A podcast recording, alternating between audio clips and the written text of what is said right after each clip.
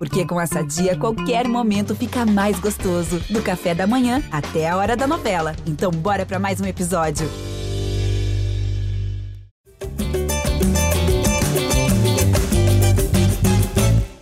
Salve, salve, tricolores do céu e da terra! Enquanto penduramos cartaz na cidade de Procura Seu Edgar, eu sou o Thiago Lima, está começando agora mais uma edição do GE Fluminense, podcast 100% dedicado à torcida tricolor, edição 159, um episódio triste para o torcedor após mais uma eliminação nas quartas de final, antes na Libertadores, agora também na Copa do Brasil.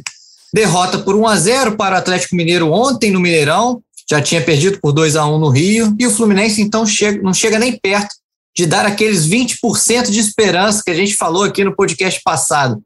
E qual é o sentimento? Decepção, cabeça erguida ou aquela plaquinha do eu já sabia? Para falar desse jogo, eu chamo primeiro ele, a voz da torcida tricolor, Gabriel Amaral. Gabriel, e ontem o Gustavo Apis finalmente entrou, hein? Finalmente entrou.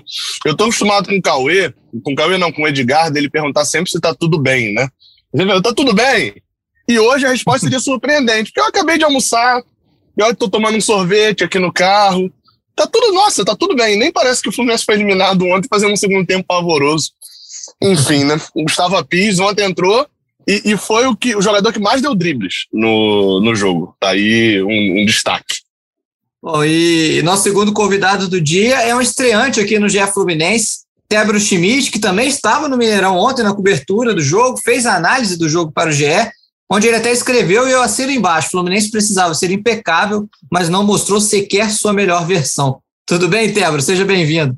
Fala, galera. Obrigado aí pelo convite. Ó, antes de mais nada, é importante esclarecer isso aí, que eu sou um convidado hoje de podcast na condição de ter sido o repórter escalado para essa partida.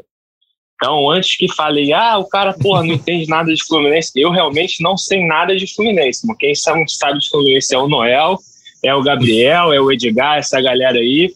Eu só fui escalado para essa partida e vou trazer a visão do, né, do que eu consegui ver ali no estádio, de como se desenrolou a partida. Mas, por favor, não cobrem de mim nenhum tipo de especialidade, beleza, pessoal?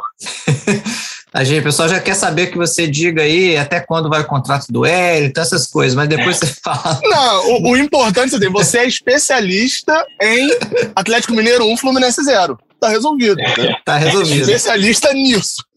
É, exatamente, exatamente. Senão a galera já fica esperando aí que eu saiba detalhes de contrato, que não sei o que, a galera já vai começar a me cornetar. Não, eu tava lá no jogo ontem, vou trazer visão do que eu consegui ver lá no jogo do Mineirão, né? Mas vamos para esse bate-papo aí. Bom, então vamos embora. Vamos começar então, galera, pela escalação. O Fluminense perdeu o André de última hora, quase perdeu o Nonato também, mas ele foi pro jogo, conseguiu ir pro jogo, né?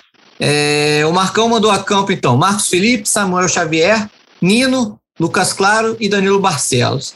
Meio de campo, Wellington, Nonato e Iago. E na frente, Caio Paulista, Luiz Henrique e Fred. Era o time que vocês também teriam entrado para esse jogo ontem? Quem quer começar? Eu, eu vou, vou começar. É, assim, eu não sei se. A, o time que eu queria não era porque tem o Wellington. Eu acho que tá bem claro já de que. E até a, a, a minha pergunta na coletiva foi em cima disso também de Wellington, né? Tá bem claro, acho já, de que o Wellington não tem condições. Se eu quisesse ser um pouquinho mais extremo, eu vou falar de que não tem condições de estar no elenco do Fluminense. Então, para não ser nem tão extremo, porque para mim o extremo tá de quem coloca titular, é, o Wellington não tem a mínima condição de ser titular do Fluminense. Ele não é titular, né? Só deixando claro, titular não jogou, que seria Martinelli é, é, e André. Seria a dupla ali, estariam como titulares qualquer um dos dois. Mas ainda assim, ele estar como uma opção para esse jogo, é, eu, eu não, realmente não teria entrado sem dúvida nenhuma. Aí teria várias possibilidades. John Arias, né, que foi a opção que ele teve depois de botar John Arias por dentro, mais avançado e recuar Iago. É, escalar de repente o Wallace ou o Nascimento, testar um moleque desse do nada ali como titular, que seria algo perigoso, mas menos, menos perigoso do que o Wellington. É, acho que dava para armar o Fluminense de uma outra forma. Marcão, talvez, é, a impressão que dá é que Marcão tentou usar a mesma roupa, uma roupa, ele fica bem com essa roupa. Eu fico bem aqui. A camisa do Fluminense fica boa, fica bonita em Marcão.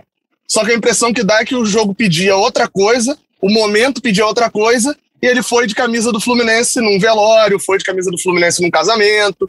e está tentando usar a mesma forma de jogo para várias situações diferentes.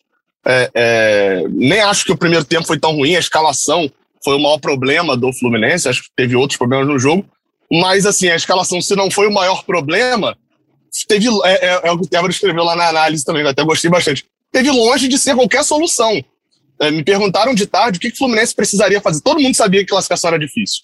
Aí me perguntaram até de tarde lá no Twitter, Gabriel, dá para o Fluminense classificar? Aí eu falei, cara, dá. É só a gente vencer o líder do Campeonato Brasileiro, um dos melhores elencos da América, por dois gols de diferença na casa deles. Tipo, só fácil, né? Só, só precisa disso para classificar.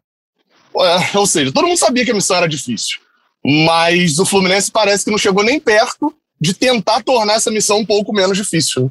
Na hora que saiu a escalação aí, Gabriel, é, e aí eu né, tava, tava de olho aí na, na, na, nas reações da Flu TT, um da, uma das alternativas que os torcedores deram assim, foi de botar o Calegari, cara, para fazer essa função. O que, que vocês acham que seria? O que vocês acham que sairia do Calegari fazendo essa função no lugar do Wellington, né? Porque o que, né, saiu a escalação, o que veio de torcedor de, de Fluminense falar, puta, Wellington não, Wellington não, Wellington não. E aí uma das alternativas foi essa de colocar o Calegari, que vocês acham que poderia ser uma boa solução para essa, essa, escala, essa escalação inicial? Seria melhor que o Wellington, ponto. Isso aí acho que já é fato, fato comum. Já começa eu vou até ser, por aí, né? É, eu vou até ser sincero, foi, teve longe de ser a pior partida de Wellington pelo Fluminense. É, é, eu, eu, ia até, eu, ia até, falar isso, cara. É, eu só que tava com medo da reação, né? Não, não, não. Não, eu ia falar que o Wellington realmente não comprometeu, né? E eu até vi a tua, a, o teu vídeo ali no, no Voz da Torcida, e eu acho que é muito naquilo que você falou mesmo. Ele realmente não comprometeu. É, enfim, com, com relação ao resultado, assim, a atuação no Fluminense, eu não, eu não vi ele como o maior dos problemas, mas é aquilo, cara, é, uma, é, um, é um nível, parece ser um nível mediano, assim, do Wellington, que ele não consegue sair daquilo ali. E, pô, chegou um momento da partida que o Fluminense precisava é, avançar sobre as linhas, e, pô, e o Wellington não tem essa capacidade, cara. O Wellington é aquele volante de pegar e dar no lado e, pô, fazer uma marcação aqui, mas aquele de pegar a bola ali, ganhando jardas não é com o Wellington. E foi, acho que foi aí que, que o Fluminense pecou. Aí você acha que o Calegari, então, poderia fazer essa é, função? Não. Então, que eu ia falar de Calegari, eu, eu até sempre tento falar o que, que eu, eu pensar com a cabeça do treinador, né? Porque se eu estivesse treinando, eu faria muita coisa diferente. Mas a, a, antes da partida, eu não contestei Marcão dele não colocar Calegari, porque Calegari é lateral direito reserva. Então seria, às Sim. vezes, Calegari não quer jogar por ali, às vezes o Marcão não vê Calegari como um volante, etc. Enfim, aí não, não estaria como opção. Mas o próprio Marcão coloca esse ponto a partir do momento que ele coloca Calegari como volante no segundo tempo, é, é, é pra, no lugar de Nonato, se eu não estou enganado. Ele entrou, eu lembro que Calegari entrou no segundo tempo e não foi no lugar de Wellington. É, foi no lugar do Nonato, sim. Nonato, né? E ele, e ele coloca Calegari por ali, ou seja, era uma opção, é, é, era mais uma opção de fato, e, e sem dúvida renderia melhor, né? Eu não tenho muito o que falar sobre Calegari de volante, porque assim, tem histórico na base e tal, mas no profissional mesmo ele jogou poucos minutos de volante. Poucos minutos que me fazem acreditar que seria, teria mais movimentação do que o Wellington. Porque se o Wellington não errou um passe bizarro, não é, é, é, errou uma saída de bola que deixou no gol do Atlético, se ele não fez o pênalti e tal, mas por várias vezes a gente viu o Wellington com uma velocidade estrondosamente lenta é, é, correndo atrás de jogadores do Atlético. No finalzinho do primeiro tempo, é, é já tinha dado a letra no, na enfiada de Mariano para Zarate, que o Wellington, na câmera fechada, nem aparece o Wellington, só aparece no finalzinho, chegando, correndo, assim, claramente cansado. É, é, já tinha dado a letra de que o Atlético, se jogasse por dentro, mas sem botar Hulk em cima dos zagueiros, ia levar muita vantagem em cima do Fluminense. E Cuca volta para o segundo tempo dessa forma. Ele, ele enfia Diego Alves dentro da área, no meio dos zagueiros do Fluminense. Os zagueiros, por sinal, não estavam mal, Nino e Lucas Claro. Só que ele tira Hulk da área para botar Hulk para jogar em cima de Wellington. Aí o Fluminense, em 10 minutos, teve duas chances bizarras do Atlético e o gol. Né? Não, é, não é à toa que, que a mudança a, a, aconteça ali logo no início do segundo tempo. O Atlético massacre o Fluminense. Né? É, é assim, só, até para deixar para galera, tá longe de ser o único problema ou de ser o, Wellington, é só o bode expiatório junto com o Danilo Barcelos dessa partida. Porque são problemas que já acontecem muitas vezes. A partida do Danilo Barcelos no primeiro tempo foi até boa, o segundo tempo foi horrorosa. Mas assim, são dois que já estão na mira da torcida. Mas são vários problemas que vêm, ó. E quem ouve aqui o podcast GE ou me assiste lá no Raiz Tricolor, me acompanha em redes sociais, só sabe que a gente comenta isso desde ali o meio da temporada, o início da temporada. Uma montagem de elenco que permitiu que ontem o Fluminense fosse para o segundo tempo, tendo de opções ofensivas dois jogadores igual a Fred, iguais a Fred, na mesma posição, e na ponta um jogador que acabou de chegar, jogou dois jogos e vem de uma semana sem jogar, que era John Arias, e dois moleques. É, é, era isso que o Fluminense tinha no banco ontem. Do Casares contratado não pode jogar a Copa do Brasil, aí Nenê já sai no meio da temporada, aí, óbvio, dá o azar ali de ter lesão, mas o Fluminense não contratou nenhum ponta na temporada até a chegada de João Arias, um elenco montado sempre no remendo, com muitas contratações é, é, é, é, não necessariamente o jogador é equivocado, como por exemplo, às vezes Casares, era uma aposta que talvez pudesse ser válida, se mostrou que não seria, né? Mas pudesse ser válida, mas para um elenco que já tinha Ganso e Nenê, desnecessário. É, é, Abel e Bobadilha, para que os dois? O Wellington, num time que já tinha escolhido renovar com o Hudson, desnecessário. Enfim, uma montagem de elenco que aí é nessa hora que a gente vê. O, o, o Fluminense eliminado pelo Atlético Mineiro não é um, um drama absurdo. Como eu falei, a eliminação é, ela é muito menos danosa do que a eliminação para o Barcelona de Guayaquil, por exemplo, que era na Libertadores, que é uma competição maior, e era um adversário. O Fluminense não teve, sei lá, talvez em 10 minutos ali durante o primeiro tempo, deu alguma esperança de que classificaria, mas no resto todo do tempo, o torcedor do Fluminense sabia que era muito difícil classificar contra o Atlético. Muito difícil mesmo. Pelo adversário, pelo momento da temporada e etc. Só que, assim, não é porque era muito difícil que a gente vai ignorar os problemas que tornaram isso muito difícil. O Fluminense completo ontem, acredito eu que teria mais chances de classificar. Não seria favorito. Mas com André, Martinelli, Caio Paulista já com forma física recuperada, talvez tivesse realmente mais chances. Até Legídio mesmo de volta. Mas o elenco tá aí. Os reservas imediatos entraram. E todos os reservas que entraram ali estão sendo muito criticados foram contratados já na atual gestão. Então, assim, a montagem de elenco foi feita justamente pelas mesmas pessoas que ainda estão lá hoje. Desabafo é. total aqui agora. É. Vai, agora. Esse é o teu momento. Me lembrou até Cauê Rademar, que achei que por um momento era o Cauê aqui falando, mas é, o Tebro perguntou do Calegari, né? Eu, eu, eu não acho, eu, eu não, não gostaria de ter visto o Calegari no lugar do Wellington, não. Acho que o Calegari devia estar no lugar do Samuel Xavier. Para mim, eu teria entrado com o Calegari. Pela partida que ele fez contra o São Paulo e pelas partidas que o Samuel Xavier havia fazendo, eu não tinha dúvida que eu entraria com o Calegari ontem. É, não, até porque o Calegari não vem jogando no meio, né? Aí até o Marcão também me surpreendeu quando o Marcão coloca ele no meio do segundo tempo. Mas enfim, e diante dos desfalques, se você vai, vai entrar com uma trinca de volantes, vamos imaginando que o Calegari está na direita, você não tem outra opção além do Elton ali, de fato, para entrar. Eu acho que a questão do Ares, de você mudar a formação, era algo a se pensar, mas também você não podia tomar gol. Então eu, não critico o Marcão por ter começado com o Wellington ontem. É, mas critico ele por não ter começado com o Calegari. Enfim, o primeiro tempo, como vocês falaram, eu gostei do primeiro tempo, né? O time só tomou de fato um susto, assim, acho que a gente pode dizer, foi já nos minutos finais do primeiro tempo, uma bola que o Zarate apareceu na direita da área, recebeu livre, bateu cruzado, o Nath Fernandes quase pega no segunda, segunda trave. Eu Esse acho, lance mais ô, ô, Noel, ah, eu acho fala, que teve uma de Hulk também. Eu acho que é, teve não, uma de Hulk também. Teve uma de Hulk, Hulk, a do, a do Hulk, Hulk foi, bem no, foi, bem no, início do jogo e Isso. parecido com essa do Zarate. Só que essa do Hulk não tinha ninguém na segunda trave para completar. Ele bateu cruzado e ah, não sim, tinha ninguém. Sim. A sim, Zarate, sim, foi bem, foi bem menos perigosa. É, a do Zarate, o Nath, por um 3, ele não, não encosta na bola e faz o gol. Mas assim, o Fluminense teve duas chances muito boas, né? A, a do Fred e a do Luiz Henrique. É, e aquela bola do Fred, se qualquer uma dessas duas bolas entra, o jogo era, o jogo virava, né? O jogo era outro. O Fluminense ia poder jogar do jeito que ele joga, gosta, né? Recuado, o Atlético ia ter que sair, 1 a 0 não eliminaria, mas levaria para os pênaltis, o Atlético não ia querer correr esse risco.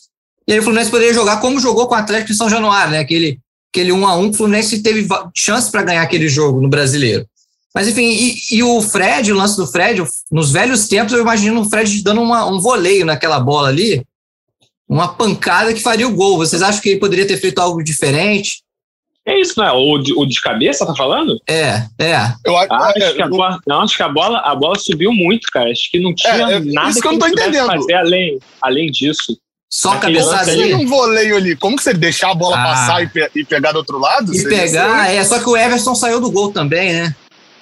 É, assim, é, sei, eu, eu tô assim, pensando foi, foi muito. Um, foi um, lance, foi um lance muito rápido, foi um lance muito rápido, assim, né? Que, primeiro é. falando do lance, assim, né, foi uma. Foi, uma, uma escapada bem legal do Danilo Barcelos e do Luiz Henrique ali pela esquerda, aí o Danilo Barcelos dá sorte que o cruzamento dele, o Igor Rabelo corta, corta errado e vem parar no pé dele, e ele, pô, de maneira muito inteligente, ele já levanta de primeira no, de primeira no Fred, está atrás do zagueiro.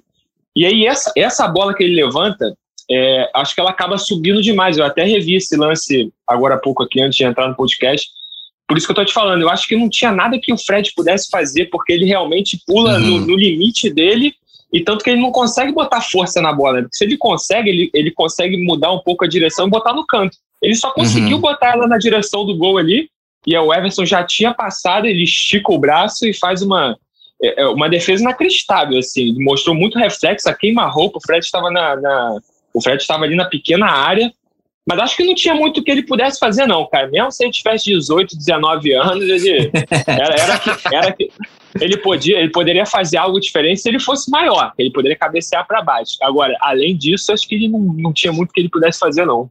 É diferente eu, do eu, Luiz eu, Henrique, acho, né? É, eu acho que foi um lance só de méritos, esse daí de Fred.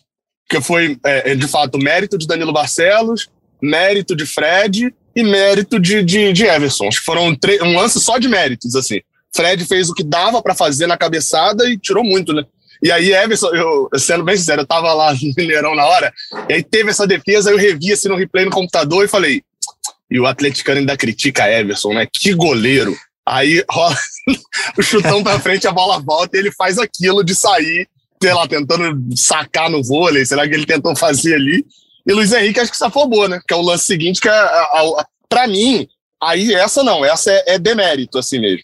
Luiz Henrique ali não era para ele ter chutado. Ele poderia ter. Iago, na câmera de trás do gol, dá para ver claramente que ele tá de frente para Iago e ele tenta chutar, né? Ele tá de costas pro gol e ele tenta chutar. Se ele com calma rola a bola para Iago, Iago tava de frente pro gol e com Everson fora dele. Era uma chance muito grande de, de pelo menos assim, Iago teria mais chances de fazer o gol do que o Luiz Henrique, né? É, para chutar aquela bola de primeira ali, deveria ter estado com a perna direita né? É, aí teria mais chance, mas tudo bem, aquela questão de confiança, a bola tá quicando na frente dele, o moleque é canhoto, é, tentou de perna esquerda, mas aquilo ali é para de perna direita, porque ele tá, de, ele tá enfim, ele tá de costas pro gol, deveria ter girado com a perna direita e, tentar, e tentava o gol. Ali na tribuna eu achei que a bola tinha passado até mais perto, cara. É, achei que tinha passado realmente perto do gol. Aí depois que eu fui vendo o lance que passou bem longe, e aí talvez a melhor opção seria essa mesmo, tentar parar a bola com calma e, e ver qual é a melhor opção, rolar para quem estava mais perto. A para chutar de primeira tinha que ter sido de direita, não de esquerda. É, o Luiz ali de fato perdeu essa chance.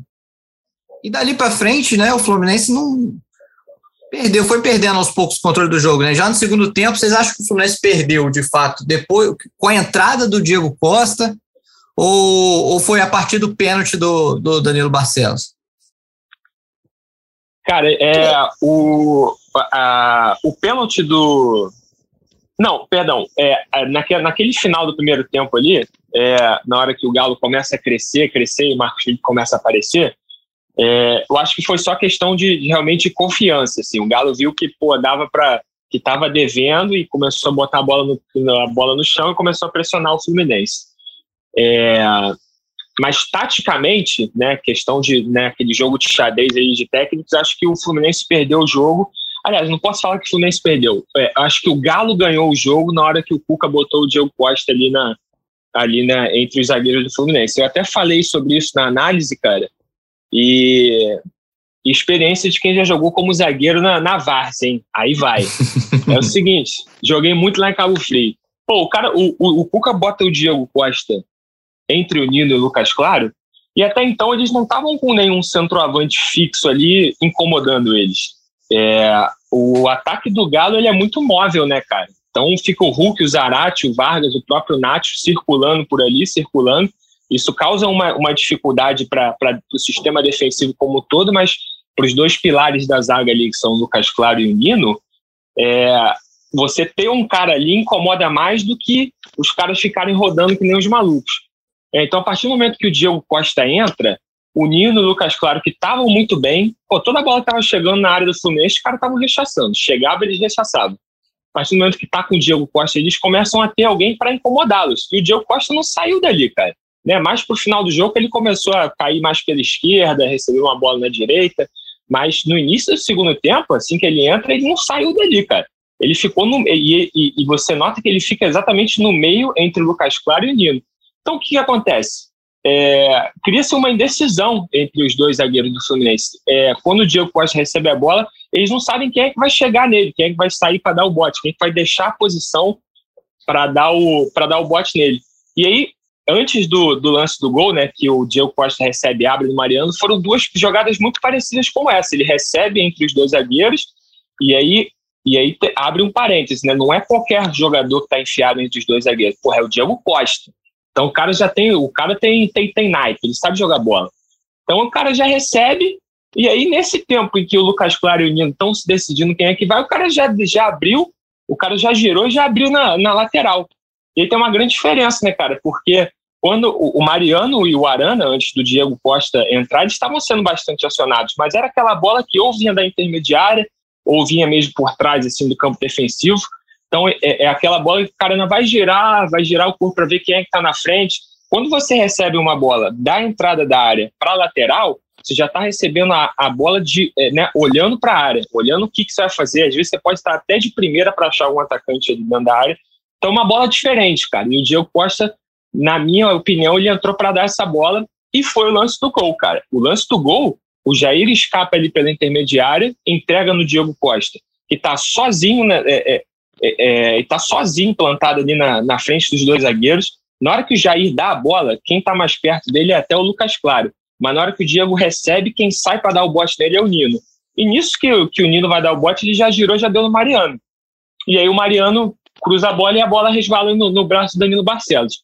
É, então essa, esse foi, acho que esse foi o detalhe tático que deu a vitória para o Galo. E daí para frente, cara, é, é, o, o, gol mexeu muito com o psicológico do Fluminense. E aí o psicológico é o que comanda o futebol, cara. E o, o Fluminense bastante abalado, o Galo só foi crescendo, crescendo, crescendo. E eu acho que o segundo tempo é o momento de todo confronto em que a disparidade de elencos ela fica mais aparente, né? Porque, pô, você uhum. vê que o Fluminense, com, dadas as ressalvas de desfalques e tal, o Fluminense me coloca o Bobadilha, o Gustavo, que até foi bem, quem mais entrou no segundo tempo ali? Foi Bobadilha, Abel, é, um é, garoto. O, Pale, o Calegari, né? Enfim, o Abel. É. é. é o, o, enquanto... e entrou mais um. Enquanto... Entrou mais um. Peraí que eu já digo pra você. Entrou um outro atacante. Ah, John Ares, John Ares. Calegari, John Ares, é, John Ares, isso mesmo. É, enquanto o Galo bota o Sacha, o Keno, o Natan, o próprio Diego Costa, então é, um, pra, é uma diferença para segurar ali. Então é, é uma diferença muito grande e, cara, daí para frente só, só deu galo. É, eu, eu vi isso também, o Fluminense desmontou. É, é, eu não sei se o Fluminense desmontou, acho que isso que o Débora falou é até bom. Ele desmontou emocionalmente depois do gol, mas no segundo tempo, como um todo, o Fluminense já não vinha. A, a, a, antes do gol, eu lembro que teve uma chance com um minuto, dois minutos. Teve uma que Marcos Felipe pegou, aí teve uma chance com quatro minutos que uma escapada também pela direita, que eu acho que é, é Zarate ou Nath, não lembro quem era, não alcança. É, é, dentro da pequena área, Samuel Xavier meio que dividindo com ele. Já tinha tido, assim, duas chances Sim. bem claras no início do segundo uhum. tempo. É, e aí, obviamente, depois que sai 1 a 0 o Fluminense bate o psicológico, bate a dificuldade, o Atlético mexe, mas não perde qualidade, o Fluminense mexe, vai perdendo tanto qualidade técnica, né? É, quanto também a organização, né? É, Marcão, no momento que ele tira o Wellington para botar John Arias, ele tenta uma coisa que talvez ele não tivesse preparado. O John Arias ainda entra mal, né? tecnicamente mal, entra jogando, errando jogadas bobas. E aí depois ele começa a testar mudanças. Aí traz Calegari pra, de volante no lugar de Nonato, mas bota Bobadilha jogando pelo lado do campo. Enfim, e aí ele tentou, foi para uma pressão e, na verdade, a, a, a, grande verdade mesmo é que se o Fluminense esteve mais perto do 1 a 0 com o Atlético no primeiro tempo, o Atlético esteve mais perto do 2, 3 a 0 do que o Fluminense de empatar no segundo tempo, né? É, o Fluminense ser eliminado, o primeiro tempo que o Fluminense fez é o que eu espero de Marcão, e quando eu brinco aqui várias vezes no positivo, agora tem um exemplo negativo, do marconismo.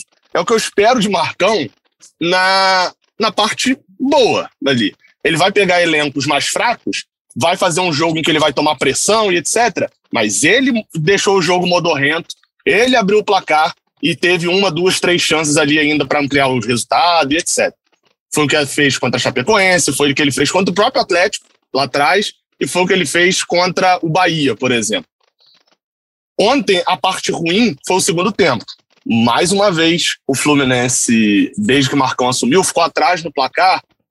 Só ficou na Copa do Brasil, né? No Brasileirão até agora não ficou. E nas duas vezes em que esteve atrás no placar, foi muito pouco efetivo. Teve, teve uma dificuldade muito grande, porque a paciência que por várias vezes Marcão fica ali gritando na beira do campo, fica com a bola, Fluminense, fica com a bola, roda a bola e tal, para ter paciência com o resultado e deixar o, o adversário é, é, perdido. O Atlético ontem entrou como se o jogo tivesse 0 a 0 eles não estivessem ganhando de 1 a 0 O Fluminense conseguiu deixar o jogo modorrento ali no primeiro tempo, como se o Fluminense tivesse a vantagem no placar. Não sei se por uma postura já mesmo de Cuca, não sei se pelo mérito de Marcão de deixar o jogo assim, que era o jogo ideal para o Fluminense, né? O Atlético querendo mais o gol e o Fluminense tendo espaço. É, só que a partir do momento que o Atlético fez 1 a 0 o Fluminense desmontou psicologicamente de novo. Foi assim contra o Juventude, em que a gente viu, depois do empate, o Fluminense chutando bola para a área da onde dava, mais de 30 cruzamentos no jogo. Foi assim contra o, o próprio Atlético no jogo de ida, com um segundo tempo onde o Atlético era mais perigoso no contra-ataque do que o Fluminense criando. É, então, o marconismo e essa paciência na criação e tem o seu lado bom, mas tem o seu lado ruim. Eu tenho medo, por exemplo, porque o Atlético é um time mais forte. Mas eu tenho medo, por exemplo, se o Cuiabá, com 10 minutos de jogo segunda-feira, fizer 1 a 0 Como é que vai ser para o Fluminense? Vai, vai ter a paciência, vai funcionar? Vai ter formas diferentes de jogar? Marcão agora está passando pela sua primeira, vai passar agora, né? Com as próximas partidas, agora tendo só o Brasileirão, pela primeira prova. Roger, na primeira prova dele, passou mudou o time lá contra o River Plate, achou uma forma diferente de jogar, saiu do, do 4-3-3 engessado e tal. E na primeira prova passou. O problema dele foi a segunda. Marcão vai ter a primeira dele agora. Hein? É. E, e, o desse jogo de ontem, galera, quem que vocês acham que se salvaram? Os que se salvaram da, na eliminação. Teve alguém? Hum, ah, Marcos Felipe. É, ah, pode ir lá, pode ir lá. Pode ir lá. Eu, eu, ia começar pelo Marcos Felipe, né? É, enfim, é, pelas circunstâncias, foi o melhor jogador do Fluminense na partida. É, cara, ele fez umas três, quatro defesas muito muito importantes, assim. Teve essa do Nacho no início do segundo tempo, é, se não me engano foi uma, uma do Arana também no segundo, então foram três, quatro intervenções muito boas. É, então acho que o Marcos Felipe foi o melhor, foi o melhor jogador do, do Fluminense na partida. É, vamos lá, o restante ali, é, achei que o Iago Felipe foi bem, era no quem começo, eu ia citar. É, também gostei é, no, no, no, começo, na, naquela, naqueles primeiros 30 minutos em que o Fluminense conseguiu conseguiu aplicar a estratégia dele ali, o Iago Felipe estava muito bem nessa função de desarmar e já entregar para o ataque. Desarme e entrega para o ataque. Ele roubou umas bolas é, bem interessantes ali em, em, jogadas do Galo. E no segundo tempo, quando o Fluminense já perdia por 1 a 0 e precisava sair para jogar, é, ele também funcionou como armador ali e jogou bem, cara. Achei que ele tomou boas decisões, acertou bons passes, ajudou nessa ligação, assim. Por mais que o Fluminense não, não tenha feito um segundo tempo bom, mas acho que ele se salvou nesse sentido. É, enfim, acho que esses foram os dois principais jogadores do, do Fluminense. Assim, foi quem a gente pode dizer que se salvou. Né? Agora, o trio de ataque ali do, do Fluminense, o Caio, o Luiz Henrique e o Fred, não achei que fizeram uma partida tão ruim. O Fred foi muito pouco acionado e quando ele é pouco acionado, ele não tem muito o que fazer. É, mas, é, principalmente no primeiro tempo, ele, ele conseguia segurar a bola nas, na, na, na, né, nas vezes em que era acionado. O Caio Paulista, no início do jogo, ele também foi bem, na hora que ele estava caindo pela esquerda. Aí depois ele inverteu para o Luiz Henrique, foi para a direita, e acho que na direita ele deu uma sumidinha. Mas, por outro lado, o Luiz Henrique, quando inverteu, também cresceu. Foi quando ele fez essa jogada com o Danilo Barcelos, que quase saiu o gol do Fred. Então, acho que acho que eles também não foram mal, mas foram abaixo desses dois que eu falei primeiro, o Marcos Felipe e o, o Marcos Felipe e o Iago Felipe. Agora, o restante, cara, é, não sei, você tem, vocês têm alguém para falar aí, além deles que jogaram bem? Eu não, realmente não vi mais nenhum destaque no time do Fluminense. É, de, de jogar bem, é a família Felipe, eu gostei realmente do, do Santiago quanto do Marcos. Nino, eu, eu achei que Nino respondeu bem, foi, foi bem no primeiro tempo, gostei dele no primeiro tempo. E no segundo tempo, obviamente, eu tenho que medir de acordo também com a dificuldade, né? Se Nino jogasse o que ele jogou ontem contra o América Mineiro, a avaliação é uma. Contra uhum. o Atlético Mineiro, a avaliação é outra, obviamente. Achei que ainda conseguiu se manter seguro no segundo tempo. Então, acho que destacaria, mas, mas ainda vejo Iago e Marcos à, à frente, os dois de, de Nino. É, e aí, dois números interessantes, né? É, um é que Iago Felipe, esse aqui eu tô falando de cabeça, então eu posso estar enganado ali por um ou por outro, mas foi praticamente a mesma coisa. Iago Felipe roubou mais bolas, só ele, roubou mais bolas que o time do Atlético inteiro. Iago Felipe teve oito roubadas de bola, foram sete desarmes e uma interceptação. E o Atlético, se eu não me engano, teve seis desarmes e não interceptou nenhuma bola. É, e, ou seja, isso chama atenção e roubadas em locais variados, né? Tanto roubadas de bola na frente da área do Fluminense quanto na frente da área do Atlético. Até aquela, aquele lance de Luiz Henrique, se eu não estou enganado, começa com a roubada de Iago. E outro número, esse daí eu achei que estava errado, o Footstats. Conferi, olhei em outros lugares e é bizarro. Fred deu três passes na partida inteira. Dois certos e um errado. Três passes. Fred teve três. É, foram dois certos e um errado. Caramba, será que isso é possível, cara? Eu tô pensando aqui, ele realmente, que, como eu falei, ele foi, ele foi muito pouco acionado na hora que ele apareceu, foi nessa finalização de cabeça. E... É porque ele foi, ele foi muito desarmado. Ele, ele, se eu não me engano, ele perdeu a, a posse de bola quatro ou cinco vezes.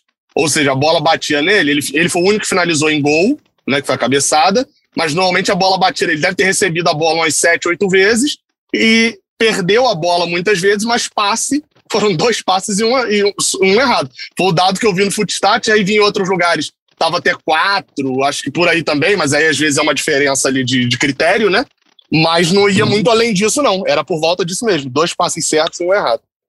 É, então já cai por terra o que eu falei aí de que o Fred teve uma boa atuação, né? Porque eu tive essa impressão, cara. É, não, vi, não vi as estatísticas realmente, mas eu, vi, eu tive essa impressão, principalmente no tempo, que ele estava conseguindo segurar essa bola e, e, distribuir. Mas se ele só conseguiu dar três passes, então isso não é possível, né? O, é.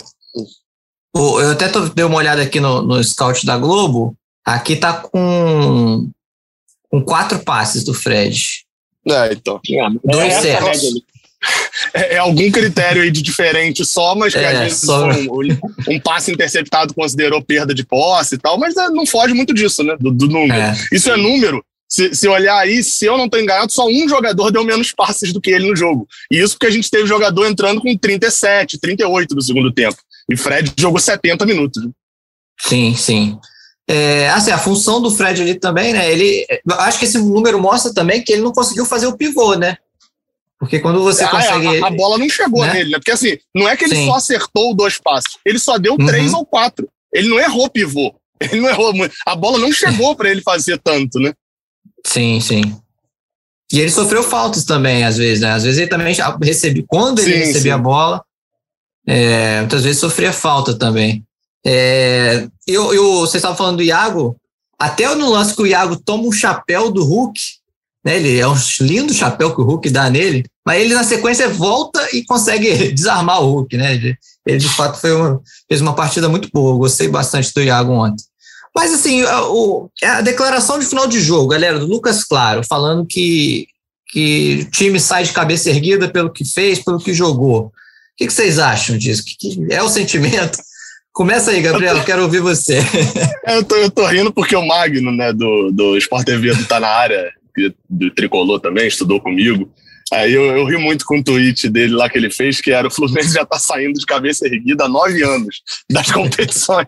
E aí teve um seguidor lá que me mandou, o Léo, mandou uma imagem que o Flu já virou uma girafa, já de tanta cabeça erguida que sai das competições. Eu acho que assim, aí são, são duas situações aí. Uma é, o torcedor tá enjoado e tem razão de estar tá cansado de sair de cabeça erguida das competições. Eu quero sair de cabeça baixa do peso da medalha, né? Ponto. É, mas eu também não dá para esperar muita coisa diferente de Lucas Claro no final do jogo, na entrevista. Ele não vai chegar ali assim, rara. Quando um jogador faz isso, chama atenção, não chama? Porque é diferente. O Lucas Claro não vai chegar ali e falar: é, não, o torcedor tem que se envergonhar. Um exemplo, o Luciano fez isso ontem no São Sim. Paulo e chamou atenção e tal, e todo mundo porque é, é a exceção. Muito, pô, raras vezes acontece isso. E, e, outra, assim, aí teve até um, eu vi alguém comentando, pô, olha a diferença da postura de Luciano, reclamou de ser eliminado. Assim, o Fortaleza tá fazendo um grande ano, tá organizado e tal, mas vamos combinar de que o Fortaleza ser eliminado para o Fortaleza ou para o Atlético Mineiro, a diferença de investimento do Fortaleza para o Atlético Mineiro é gigantesca. A diferença na montagem do elenco, a diferença dos atacantes, a torcida do Fluminense fala, nossa, e tal, assim, o Wellington Paulista, centroavante do Fortaleza. O Atlético Mineiro tinha Diego Costa. Qual você queria no Fluminense? Então, assim, isso tem, tem ali uma diferença também do para quem você é eliminado. É, mas eu entendo também, Lucas Claro, pô, é o final do jogo ele vai falar, é, se Marcão tivesse escalado direito, aí a gente tinha classificado, né? Mas não sabe nem escalar. Ele não vai falar um negócio desse, não faz sentido isso. Então, acho que é, é, é essa entrevista final de jogo ali, ela é, ela é muito só para pegar o, o, jogador já vem armado para ela, né? Ele sabe que ele tá de cabeça quente, ele tem que se controlar. Então, Lucas Claro é mais uma declaração, assim uma coletiva de Marcão também. Marcão, assim, ele fugiu das perguntas, é, respondeu a mesma coisa. Tem um trecho ali de 30 segundos em que ele só repete que demos azar de sofrer um pênalti, que o VAR marcou, Danilo Barcelos ali, a bola pegou na mão, porque a gente deu azar, que o VAR marcou. Então, é, pós-derrota, alguns perdem ali a cabeça e falam algumas coisas. A maioria é esse. É a culpa do. É, a, a, o nome disso é assessor. A culpa é dos assessores. Eu não sou assessor mesmo, então posso reclamar. Bom, e o, e o você, falou, você falou rapidamente do pênalti aí, o pênalti foi, né, cara? Que, o que, que vocês acharam? Assim, não sei que você estava pensando em discutir isso mais pra frente aí, Noel, mas é, eu na, no, na hora ali, quer dizer, na hora não que eu digo, a olho nu é difícil ver esse lance, mas na hora que eu estava vendo a transmissão ali no computador, é, pô, achei que não, não, não, teve muita dúvida, mas aí eu vi muita gente. É, tudo bem que torcedor é, é um bicho, né? É uma raça escrota, mas é, muita gente criticando o VAR, VAR, VAR caseiro e tal. Pô, eu achei que não teve nenhuma dúvida ali, cara. É, ele estica realmente o braço e a bola bate no braço dele. Foi no mínimo imprudente e, e imprudência, imprudência muitas vezes você é punido por isso. Mas vocês acharam que cabe discussão, alguma coisa assim? Não, a, a, a câmera da transmissão é, dá a impressão de ser fora da área, de ser, é, de ser fora da área. Mas a câmera que a mostrou no VAR câmera, depois, sim, sim. É, é, a câmera do VAR ali depois que mostrou aquela câmera meio de lado, né? É, pegando de trás do gol ali, é bem óbvio, fora da área, acho que não tem nem, tem nem discussão, não. O Fluminense já fez alguns pênaltis assim, né? Eu lembro aqui de cabeça um de David Braz, acho que contra o Sport. Sport. Também foi, foi, foi parecido assim, enfim. É, é, não sei se Danilo Barcelos queria pular muito, abriu as asas para pular, não sei o que, que foi, mas foi imprudente mesmo. Foi, foi assim. É, não sei o que, que o jogador acho que é mais. Isso não é nem uma coisa pensada, né? Isso é mais até o, o, o subconsciente eu, ali que já sobe assim. Eu até achei não, que ele tenta recolher o braço. Eu até, eu até achei que ele tenta deixar o braço colado no corpo. Não fica tão colado assim, né? Fica um pouco aberto. É... Eu tive essa impressão, né? Eu vi muito torcedor de fato reclamando. O narrador, na hora, pela TV, né? O Luiz Carlos Júnior até fala. É, ah, estão pedindo um toque na, no, do braço ali no, do Danilo Barcelos, mas foi fora da área. E só vão ver que foi de fato dentro da área quando mostra o replay na outra câmera. É, então, o VAR marcou, né? Eu só, eu só acho que o, o VAR fez o papel dele. Mas aí o torcedor do Fluminense também tem muito. fica fica pistola, porque lembra que no jogo de ida, o último lance do jogo, o VAR nem chamou um pênalti que para mim é mais claro Exato. que esse, que é um, um, um, soco. Um soco não, o cara, o Sacha deixa o braço na cara do Nino, no rosto do Nino, e o VAR nem chama. Então, acho que o torcedor fica Esse, esse lance foi, foi no jogo de ida ou foi no, no Foi no jogo, jogo de ida. Não, foi no jogo foi, de ida. Foi no do Engenhão, né? Porque isso, dois isso. confrontos contra o Atlético em em uma semana. É. E eu tô aqui dentro do carro esbarrei na buzina aqui agora. Não sei se vazou por aí, mas deu uma esbarrada boa, aqui. Boa. Não, é não é corneta, não, é buzina. eu acho que tem muito isso também, né? Porque o VAR naquele lance simplesmente não chamou. É, é não, e, e, assim, e o, o, a questão de foi dentro ou fora da área é, é, é fato que foi dentro da área. É, só o que só o que a galera discute é ah, se houve intenção. Realmente acho que não ele, o Danilo Barcelos ele não abre o braço para bloquear o cruzamento do Mariano, ele não pensa nisso, é um, é lance muito rápido, mas é aquela questão que eu falei, foi imprudente, ele não pode abrir o braço daquela maneira dentro da área, porque né, ele, pode, ele pode abrir o braço involuntariamente né, e mesmo assim ela desvia o trajeto da bola. Então, o Noel falou que ele recolheu o braço. Realmente, acho que o antebraço dele está tá dobrado, está recolhido para o lado do corpo, assim. Só que ele, ele levanta essa parte do cotovelo aqui, né? Acho que a bola resvala justamente nesse, nessa, na parte Isso. de trás aqui do tríceps, do cotovelo. e, e acho que o pênalti foi, foi bem marcado. É, não tem. Acho que não, nesse caso não tem o que discutir. O próprio Sandro Meirahit ontem na transmissão também concordou com a marcação. É, e eu, só ficou eu mais marcado. também que que depois hum. da palavra tríceps ser citada nesse podcast, eu acho que desandou demais, né? Aí eu acho que já. É, não, cara. Qual é, qual é, o nome dessa parte de trás que eu tava tentando pensar? Eu lembrei da minha época de academia, tríceps, pô, né? Não, é, aqui, ficou, em, ficou bobadilha. Em cima demais. do cotovelo, assim. ficou muito bobadilha.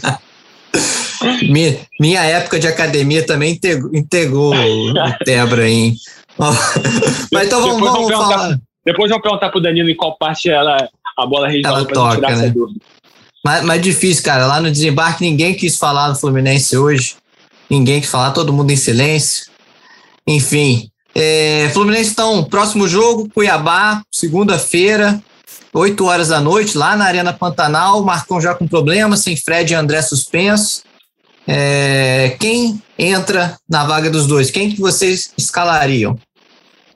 É, o André acho que já estaria fora, acho que até por lesão. De certa forma, até é bom que não tem pressão e tal para ele jogar, né? Se ele não jogou ontem, espero que esteja recuperado com o jogo contra o Red Bull.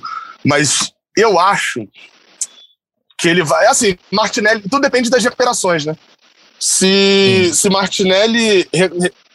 Se Martinelli se recuperar, acho que entra Martinelli no lugar de Wellington, e o resto meio que mantém, né? Martinelli, Nonato e Iago com os três da frente. E eu não sei se se Egídio se recuperar, se ele volta titular. Acho que depois da partida de ontem, acho que até deve se recuperar e voltar. E eu fico na esperança de uma utilização, assim, muito mais por Danilo Barcelos do que por quem vai entrar, mas eu fico na esperança de uma utilização de Marlon, de uma mudança na lateral esquerda, caso Egídio não volte, ou mesmo Egídio voltando, né, tá um tempo parado, não sei se já volta de titular. É, da utilização de Marlon, porque assim, realmente Danilo Barcelos tá na cota de Wellington. Na verdade, tá à frente de Wellington. Pelo menos Danilo Barcelos, ele, ele tem um físico ali ainda, um porte de atleta. Mas, mas fico nessa esperança de, de Danilo Barcelos, de Marlon, pelo menos receber uma chance agora que já resolveu o problema lá de, de se ele vai ficar ou não, né? Enfim, cancelou lá a questão com Fortaleza. É, esse jogo agora era da Copa do Brasil, era muito complexo, mas não duvidaria de Marcão fazer algumas mudanças no time, não. Não duvidaria, não. E, e apostaria nessas mudanças. Na, se o Martinelli voltar. Martinelli voltando ou não voltando, eu acredito que ele não vá com Wellington e Danilo Barcelos. Martinelli e o Egídio, mesmo se os dois não voltarem, eu acho que um desses dois roda aí do time titular. E no lugar do Fred? O Fred, o Fred está, o Fred está suspenso essa tá partida suspenso. também. Cara, tá é, é difícil, né? Porque os, as, é, enfim, os, as substituições imediatos assim do Fred nessa posição são o Bobadilha e o Abel.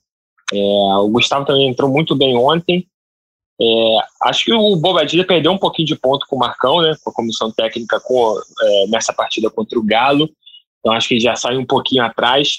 Cara, talvez ele, pro lugar do Fred, acho que ele pode testar o, o Gustavo, que querendo ou não entrou bem ontem. Ele, ele não fez, ele não fez tanta diferença né, na atuação do Fluminense, porque o Fluminense realmente estava muito mal nesse segundo tempo, mas acho que o Marcão pode testar o, pode testar, pode testar o Gustavo nessa posição. É, uma opção ali, até o Gustavo, Gustavo App jogar até um pouco mais atrás, talvez assim, se for para testar, fazer um teste mesmo, porque igual o, o Tébora falou, o Bobadilha perdeu uns pontos com o Marcão.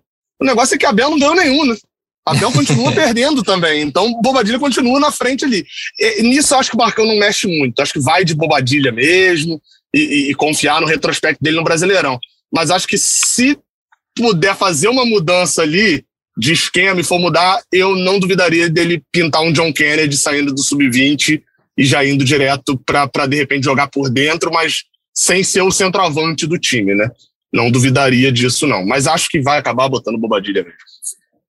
É, uma, uma formação que eu, que eu agora queria, quero ver também, acho que até o Marcão poderia testar nesse jogo, eu não teria testado contra o Galo, por ser contra o Galo, ser fora de casa, enfim, mas seria com sair, tirar essa trinca de volante, jogar com dois volantes, dois volantes saibam jogar, tipo o André e Martinelli, mas o André fora, o Iago e o Nonato, ou o Iago e o Martinelli, se ele voltar, e colocar o Arias ali no meio, né, para é, para deixar nas pontas o Caio Paulista, o Luiz Henrique, Arias no meio.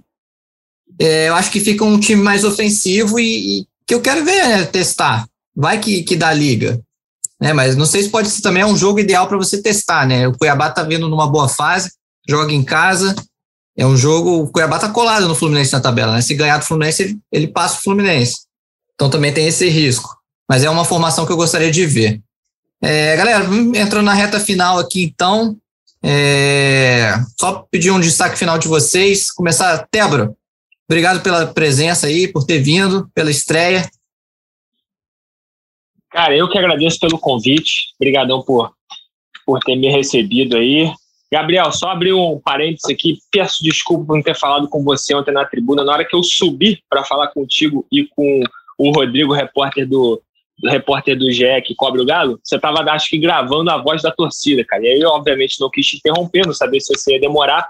Acabei indo embora do Mineirão sem te dar um abraço, então fica aqui meu abraço virtual. E obrigado pela companhia no podcast aí. Bom, acho que a gente acabou não não falando de uma das atuações mais decepcionantes ontem, na minha opinião, que foi a do Nonato, que é, ju justamente no momento em que o Fluminense precisava crescer na partida, precisava desse homem articulador, que é o que se esperava do Nonato ontem, que ele era o principal jogador na armação do Fluminense, ele deixou muito a desejar, tanto que foi substituído pelo Calegari ali no segundo tempo. Eu lembro que teve um lance bem específico assim no segundo tempo do do, do Samuel Xavier pegando a bola na direita e aí levando para o meio. É, e aí, para mim, tá, essa imagem está muito clara, assim, do Nonato com, os braços abertos pedindo a bola e o Samuel relutando para dar a bola nele. Então, é, dá para ver que os próprios jogadores do Fluminense, pelo menos nessa partida, estavam sem confiança no Nonato. Porque quando o, meio, teu, o, o teu principal jogador da armação está sozinho pedindo a bola, você dá a dele sem pensar. E esse, o Samuel Xavier deu essa, dessa titubeada antes da bola, acabou dando a bola na sequência. Eu acho que é, a má atuação do Fluminense ela passa muito por essa, passou muito por essa inoperância do Nonato também. É, então isso é uma é uma eliminação bastante que dói, né, cara? Toda eliminação dói. É, dadas as mas dadas todas as ressalvas de que o Fluminense estava com muitos desfalques, dada a ressalva de que pegou o o, o, um dos principais, talvez o principal elenco do futebol brasileiro, mas é uma eliminação que dói, ninguém gosta de ser eliminado, principalmente nas quartas de final de Copa do Brasil. Obrigado pelo convite. Estaremos aí na, no, na próxima, se Deus quiser. Valeu, Tebre. É valeu. Gabriel, só para a gente encerrar. Nonato, de 0 a 10, que nota você dá para ele ontem? O que, que você achou do Nonato? Pô, acho ruim dar nota em outro lugar, porque eu já dei nota lá no Raiz Tricolor e eu esqueci a nota que eu dei pro Nonato. Então, eu então, com certeza vou estar sendo incoerente. Mas então, corta o número, só, só faz o comentário. Aí o cara fala, ah, no GE você deu 6,5, lá é. você deu 6. É, assim, eu, eu achei que Nonato ele deu uma sumida no segundo tempo ali, mas, mas acho que é nítido o cansaço. Nonato sempre é substituído aos 20 do segundo tempo. Você reparar o histórico, são poucos jogos que ele vai até o final, ou pelo menos passa disso. É, e achei que Iago, no primeiro tempo, acabou fazendo função, tendo que fazer a função de Wellington, até o número alto de desarmes, é culpa muito disso. E Nonato, achei que ele, ele foi meio que parecido com o Luiz Henrique, com o Caio Paulista, ficou escondido atrás da boa atuação dos jogadores do Atlético. É tipo assim, quase que um. Ah, não, eu não consigo ser melhor do que ele, vou fazer o meu aqui, não vou fazer nenhum erro gritante e bobo, e ninguém nem vai lembrar que eu estou em campo. Não, obviamente que não é, é, algo consciente assim, né? Mas foi o que acabou acontecendo. É, bem, sobre Mineirão, o, o, um problema depois que eu perdi meu voo de manhã, cheguei em cima da hora, etc. Eu praticamente eu fiquei do início ao fim do, do jogo no Mineirão trabalhando o tempo inteiro gravando live e no intervalo e não sei o que. Eu só assisti o jogo a hora que eu estava em live. Então aí realmente nem deu tempo de cumprimentar praticamente ninguém. Cheguei correndo para montar as coisas. Eu sou uma pessoa muito atrasada, né? Graças a Deus, o podcast eu não atraso muito, não. É... E é isso. Enfim, eu vou até fechar aqui com uma frase que o Noel falou de.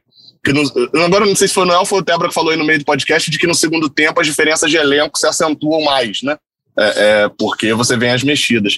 Eu vou adaptar um pouquinho para falar que nessa etapa agora, no segundo turno do Brasileirão, as diferenças de elenco vão se acentuar um pouco mais. O Fluminense vai levar uma vantagem que vem levando já desde 2019, né? Que é de, a partir de setembro, não ter uma segunda competição. Então, o Fluminense agora praticamente joga cinco vezes no mês, aí, mais ou menos.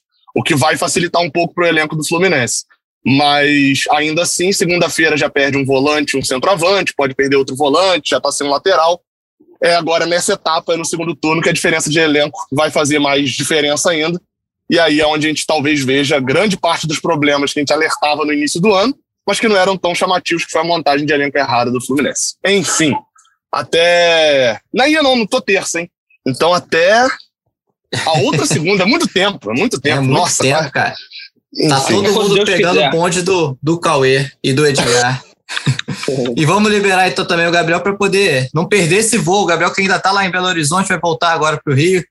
É, vai lá, Gabriel, se você se atrasar. Então é isso, galera. Na terça-feira a gente está de volta. Não sei com quem, porque Edgar já sumiu, Cauê já sumiu, agora Gabriel também sumiu. Eu não sei nem se eu vou vir, mas terça-feira vai ter alguém aqui com tudo para a gente falar de Cuiabá e Fluminense. Esse podcast tem a edição de Juliana Sá, a coordenação de Rafael Barros e a gerência de André Amaral. Tchau!